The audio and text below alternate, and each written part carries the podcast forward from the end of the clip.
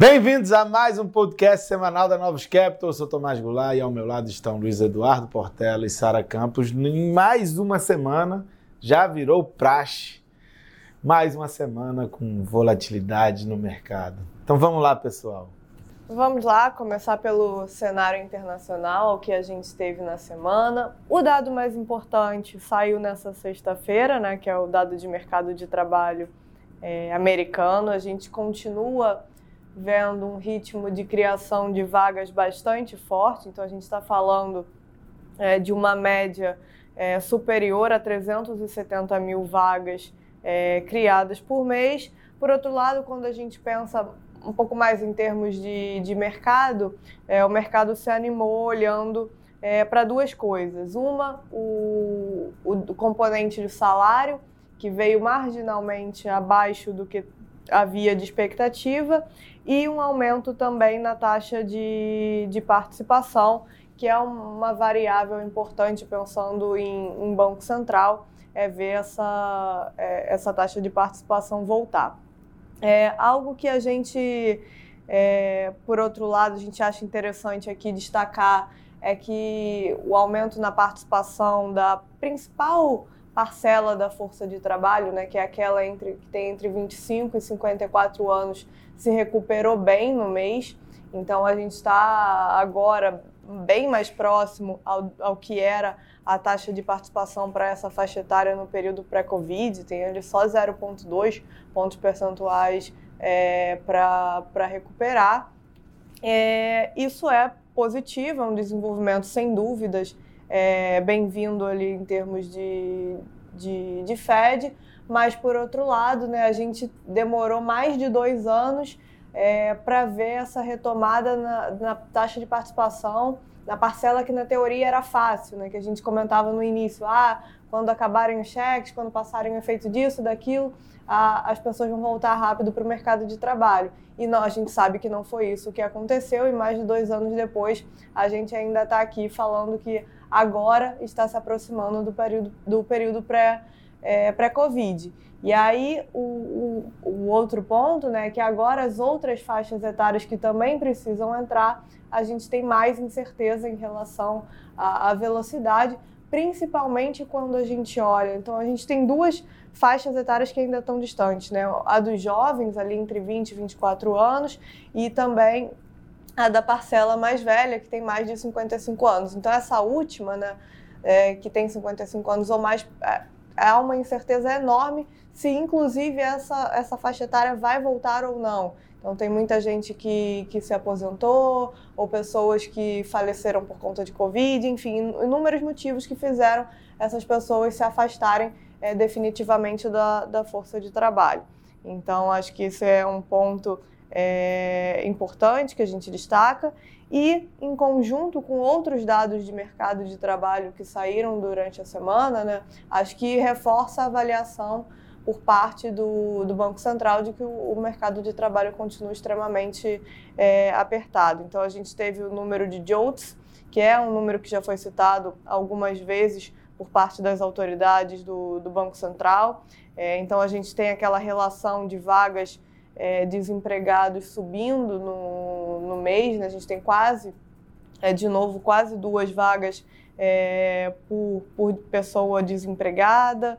A gente teve um número de, no mês de julho né, de abertura é, de vagas no mês, apesar da expectativa era de, de que isso continuasse é, desacelerando. A gente também tem a taxa de kits, que é a, a, a demissão voluntária ali, é, ainda bastante elevada no setor, no setor privado, né? Isso quer dizer que a pessoa tem um poder de barganha, então isso aponta para uma continuidade da pressão salarial é, no mercado de trabalho. Então, acho que o ponto aqui é esse, né? que olhando todos os dados em conjunto, o ISM Manufacturing que saiu é, durante a semana também é, um pouco mais, mais forte, isso desenha ali, não muda o nosso cenário de que já era de, de um mercado de trabalho forte e o Banco Central precisa continuar sendo firme é, na mensagem que foi dada é, pelo Powell em, em, Jackson Hole. E aí, de outros desenvolvimentos, a gente teve inflação na zona do euro, é, já referente ao. leitura já referente ao mês de agosto, então inflação que a gente achava bastante importante é, para ver o que estava acontecendo com essa dinâmica de preços. Ela veio é, mais alta, a inflação subjacente continua acelerando é, e com isso a gente viu um, também um aumento dali da precificação para a reunião da semana que vem de um, de um aumento de juros maior, né? no, no ritmo de 75 bips, eles deram 50 na última. É, a gente acha que, que é, não só a, a inflação é, dá para eles a necessidade dessa aceleração, mas principalmente também uma preocupação com uma desvalorização da, da moeda. Então, acho que fazer é, pelo menos ali o mesmo ritmo que o Fed faz sentido é, pensando no, no, no, movimento ali para o euro. É, e a gente ainda teve também os PMIs de, de China, que a despeito ali do, dos PMIs oficiais terem até vindo um pouco melhores no mês, a atividade, na, ao nosso ver, né, ela segue bastante fraca é, seguem as preocupações por parte do, do governo com a desvalorização é, da moeda. E eles confirmaram para o dia 16 do, de outubro a reunião é, do Congresso, onde o Xi deve ser reconduzido como líder do, do país, mas até lá a gente sabe que não está tendo uma mudança da, da política, política de Covid, né? e a gente também nem sabe se depois é, vai haver alguma flexibilização ou não.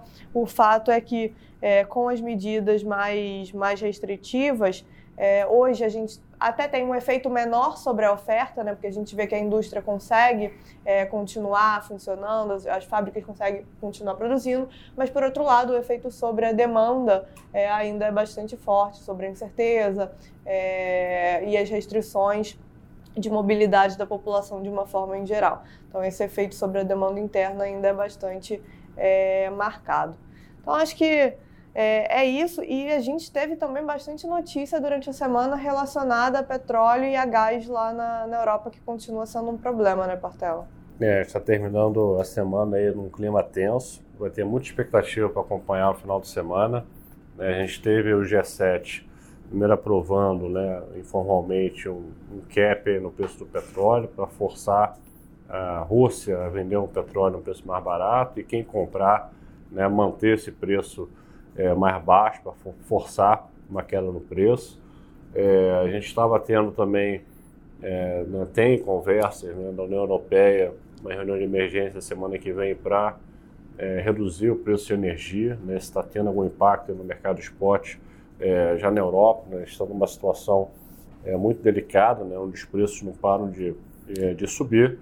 E a gente aqui no final do dia, a Gazprom né, que, que toma conta ali do Nord Stream né, 1, 1 ali na Europa, todo o fluxo de gás é, que estava correndo ok, né, quando você olha, é, todos os países da Europa estavam conseguindo né, abastecer né, os seus, seus tanques se preparando para o inverno, só que teve uma manutenção essa semana, eles estavam parados, a expectativa era que voltasse amanhã, eles já anunciaram que teve um problema técnico e não vão voltar. Né? Ou seja, né, logo depois que o G7 aprovou um cap no preço do petróleo, né, coincidência ou não, é, né, não, o fluxo não vai voltar esse final de semana. Então o mercado está bem apreensivo nesse fechamento da semana é, é, né, em função disso. Né, estava tendo alguma recuperação ao longo do dia, pelos motivos que a Sara falou, que por dentro do mercado do do mercado de trabalho hoje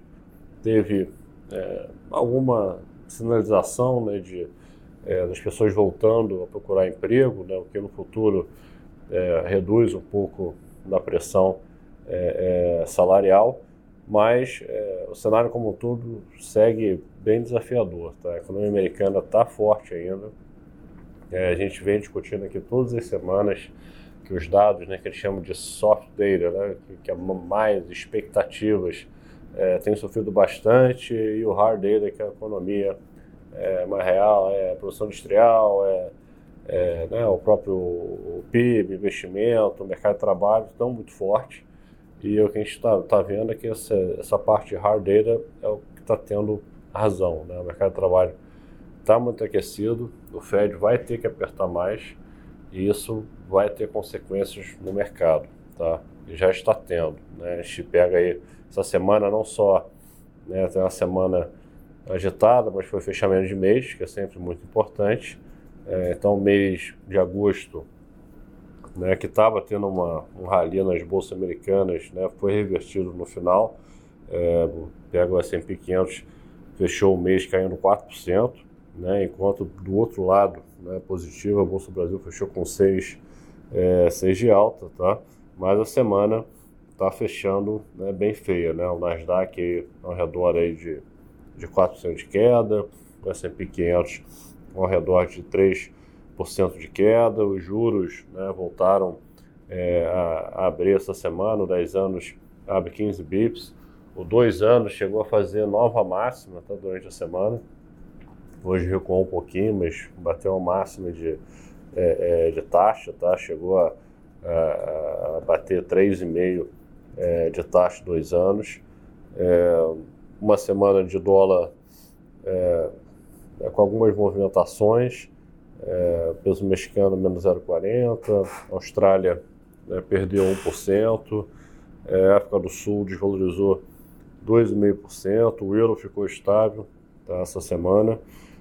As commodities caíram bastante, né, então você pega o petróleo, caiu 7%, a gasolina caiu 8%, Tá? É, o cobre caiu 8% também.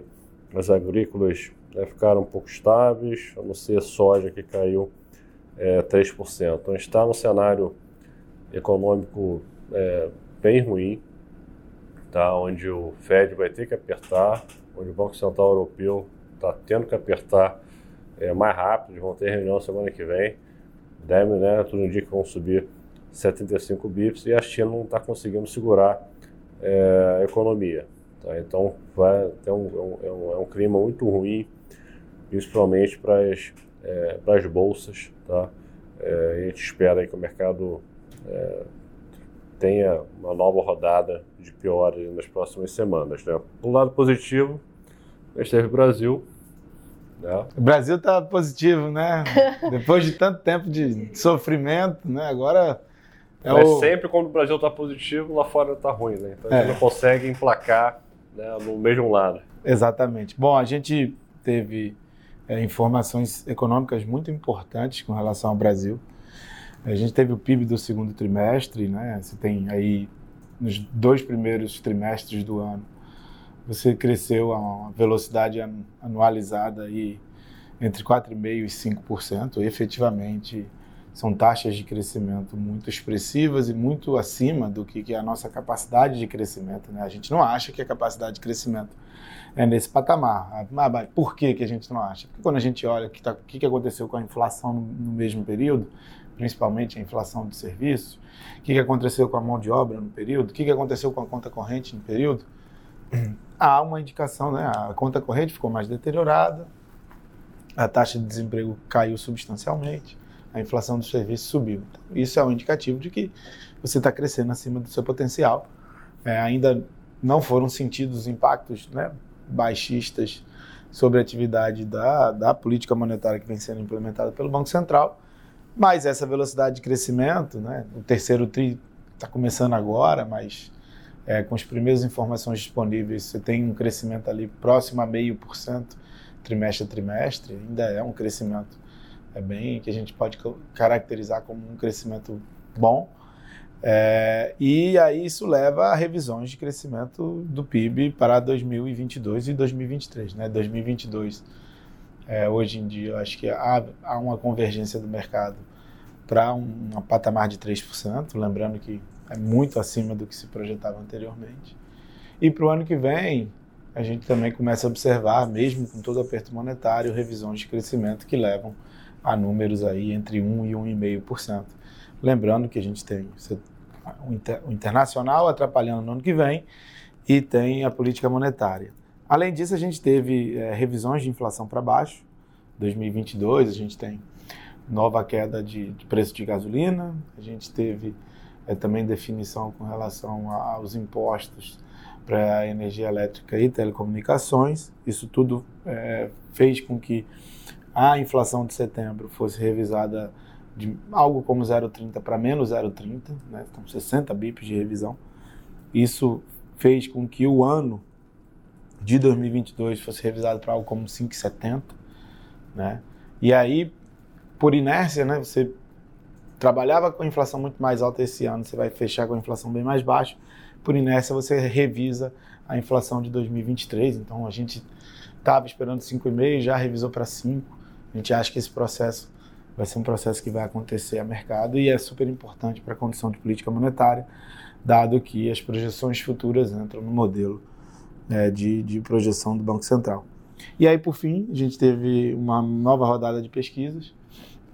As pesquisas têm mostrado é, na semana, depois do JN, do debate na Band, é, quem era desconhecido começou a aparecer, subiu, né? Simone Tebet subiu bem aí na pesquisa Datafolha. É, o Ciro subiu um pouquinho, é, de 7 para 9, é, e roubando o voto justamente do Lula, né? Então o Lula começa a cair um pouco, então diminuindo substancialmente a probabilidade de que a eleição seja encerrada no primeiro turno.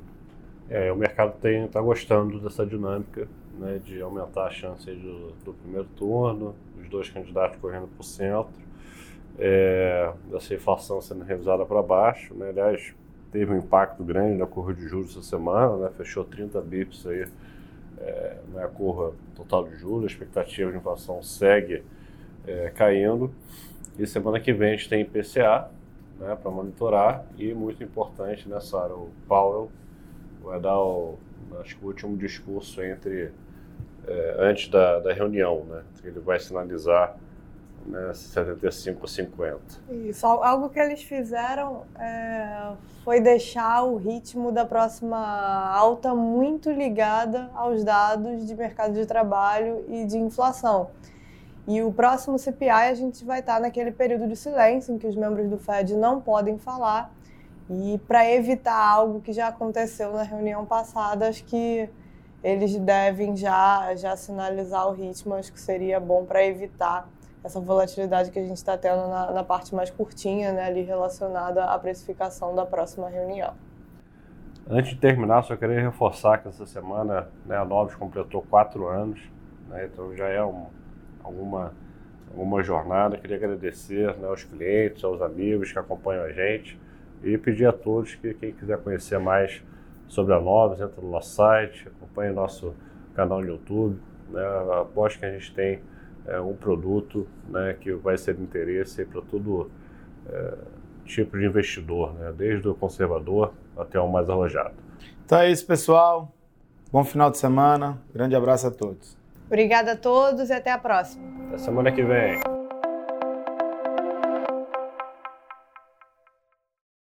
A Novos Capital Gestora de Recursos Limitada não comercializa nem distribui cotas de fundos de investimento ou qualquer outro ativo financeiro. Este podcast não constitui uma oferta de serviço pela Novos e tem caráter meramente informativo. A Novos utiliza informações de fontes que acredita serem confiáveis, mas não se responsabiliza pela exatidão de quaisquer das informações assim obtidas e utilizadas neste podcast, as quais não foram independentemente verificadas. Estas informações podem estar desatualizadas ou sujeitas a opiniões divergentes. Este conteúdo não constitui uma opinião ou recomendação, legal ou de qualquer outra natureza, por parte da Novos, e não leva em consideração a situação particular de qualquer pessoa. A utilização das informações aqui contidas se dará exclusivamente por conta e risco de seu usuário. Antes de tomar qualquer decisão acerca de seus investimentos, a Novos recomenda ao interessado que consulte seu próprio consultor legal.